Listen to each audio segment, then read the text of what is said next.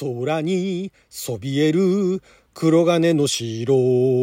スーパーロボット、マジンガー Z、無敵の力は僕らのために、正義の心をパイルダーオン。飛ばせ鉄拳、ロケットパンチ、今だ、出すんだ、ブレストファイヤーマジンゴー、マジンゴー、マッチンガー Z! あなたの12分をちょっと拝借。こんにちは。ラジオ神の神ふみかつです。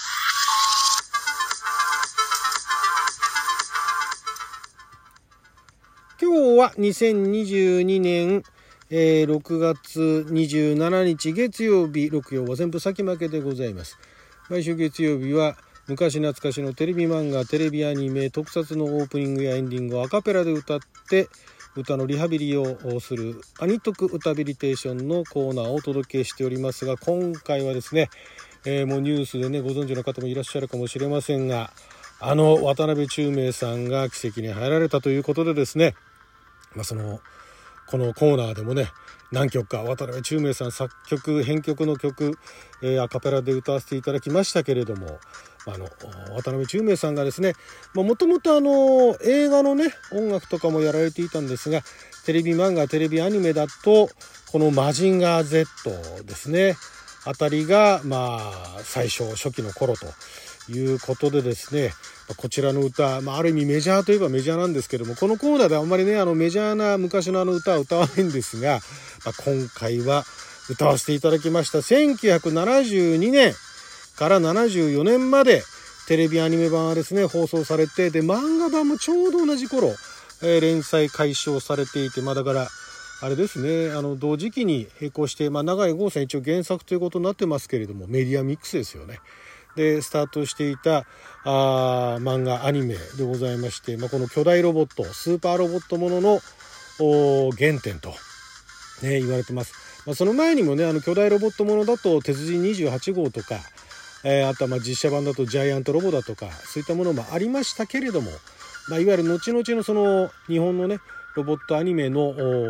礎となったのがこの「マジンガー Z」ではないでしょうか。でこちらがですね、まあ、マジンガー Z の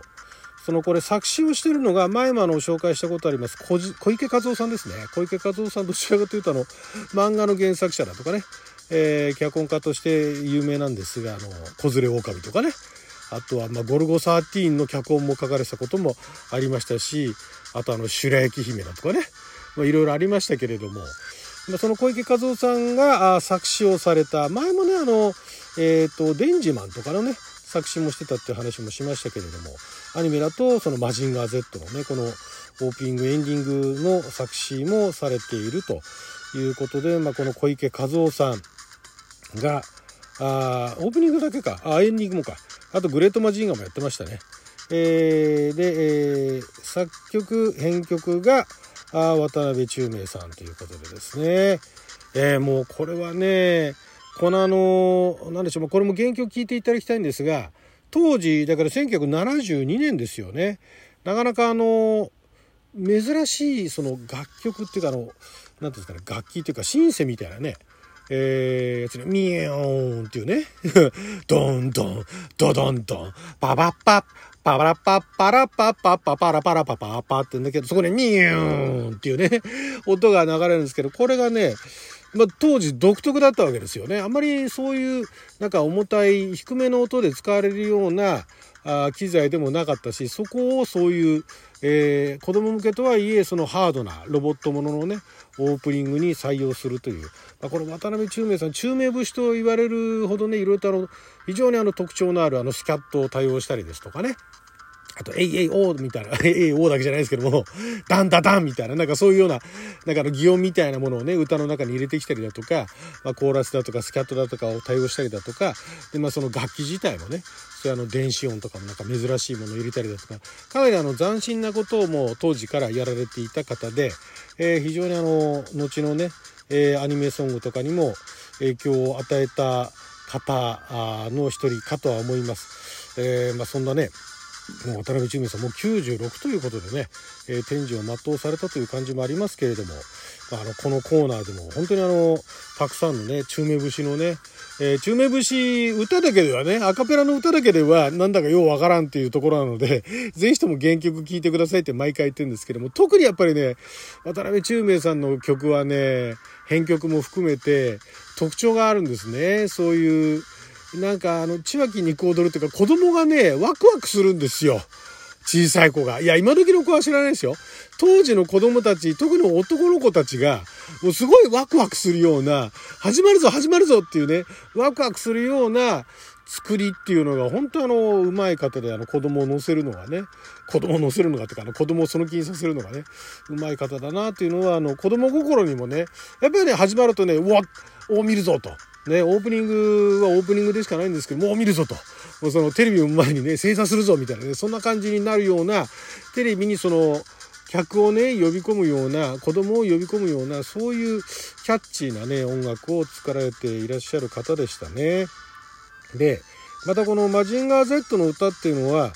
当時この歌を歌われてるのは水木一郎さんですね。兄貴と今呼ばれてますけれども、水木一郎さんは、えー、まあ、歌手としてはその前にもデビューはされてるんですけど、なかなか不遇な時代が続いていて、で、えー、アニメソングとか特撮の歌を歌うようになって、まあ、かなり、えー、流しられるようになってきたと。まあ、今ではもうね、アニメソングのね、大御所みたいな扱いになってますけれども、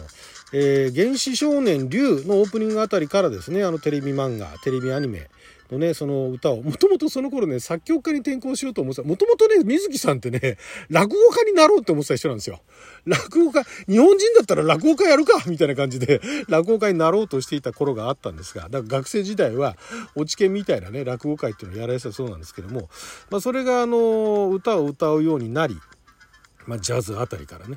歌うようになり、で、まあ、気づけば、えー、その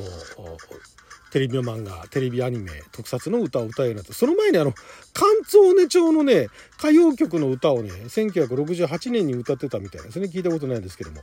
で、1970年代のその1972年、マジンガ Z と同じ年に、変身忍者嵐ですとか、超人バルムワン。超人バルムワンの歌もまた機会があったら歌いますけど、全部擬音っていうね、ほとんど擬音っていう。あと、アストロガンガーですとかね。で、えー、そんな歌を歌われていて、でやっぱり張りのあるねあのー、やっぱりそれも水木さんの声も歌い方も合わせて聴いてる子どもたちがワクワクするっていうね。そんな感じで、えー、非常にあの中明さんの曲と、ねまあ、小池先生の詩と分かりやすい作詞とと水木の兄貴のその歌で、ね、子供男の子たちは特に男の子たちはもう完全にその世界にね、えー、誘われていたというね。いう非常にそのマジンガー Z というのは、それまでにもいろんなねそのテレビ漫画で歌があったりだとかあと特撮で歌があったりとかもしましたけどどちらかというとねなんかのコーラスグループが歌ってるみたいなかあとは子供が歌ってるとかね子供のコーラスグループが歌ってるとかいうのがどちらかというとまああのヒットをしていたんですが、まあ、マジンガー Z はね、ま、あの水木の兄貴がね朗々と歌い上げる子供のコーラスも入ってないっていうねいうところで、まあ、今でこそまあ、当たり前のように扱われてるかもしれないですけど当時考えてみれば子供向けにねこういう歌を歌うっていうのはなかなかあの勇気のあることというかまあでもこれはいけると思ったんでしょうね。え勇ましいぞと。ね、これであの子供たちの心をねわしづかみだと そこまで思ってたかどうかわかんないですけどやっぱりねあの物忘れの激しい私でもねマジンガー Z の歌覚えてますからねマジンガー Z のお話自体はもううろ覚えになっていてもお話を覚えて、あ、お話じゃない、歌を覚えてますからね。今回、毎回ね、いつもこのコーナーになると、間違えちゃいけないと思って歌詞を探してね、えー、その歌詞を見ながら歌ってるんですけど、マジンガー Z は歌詞見なくて歌えますからね。完全に。2番とか知らないですよ。2番とかは知らないですけど、2番とか聞いたことなかったですね。山を砕く黒金の城。山砕いちゃうんだ。スーパーロボットマジンガー Z、正義の怒りはみんなのために平和の祈りをパイルダウン。発射命中ミサイルパンチ。今だ出すんだ、ルストハリケーン。ああ、なるほどね。ロケットパンチとミサイルパンチ、なんか違いありましたっけ？ロケットパンチ出た後にミサイル出ましたっけ？あそこ。ね。えー、ルストハリケーンってね、これも子供心にね、あの技がよくわかんなくて、ね、ルストハリケーンって口元からふわーってなんかあの、なんか出るんですよね。ふわーって出ると、そのハリケーンの先にいるロボットがみんな錆びるっていうね。ルストね。ルストハリケーンっていうね。いう、なかなかね、なかなかシュールな技がありましたあれ何が出てたんでしょうね。3でも出てたんですかね。ブレストファイアもすごいですよね。今から思えば胸からバーってなんかすごい高温なね、熱線が出るっていう。これもまたすごい。ね、あの、どういう仕組みなんだろうって冷静に考えちゃいけない仕組みなんだと思うんですけど、やっぱでも子供心にはね、胸からブレストファイヤーってね、しかも技名を言うわけですよ。わざわざ。もうこの頃からかな、技名わざわざ言うのね。ブレストファイヤー、ロケットパーンチとかってね、もう言わんでもわかるがな、みたいなね。敵からすればね、敵がロケットパンチ言われたら、来るってね、身構えちゃうんじゃないのっていうぐらいね、あの頃読んで、あれなんでだっけから、なんかね、技名呼ぶのもね、理由があったんですよね。なんかあって、まあそれがやっぱり、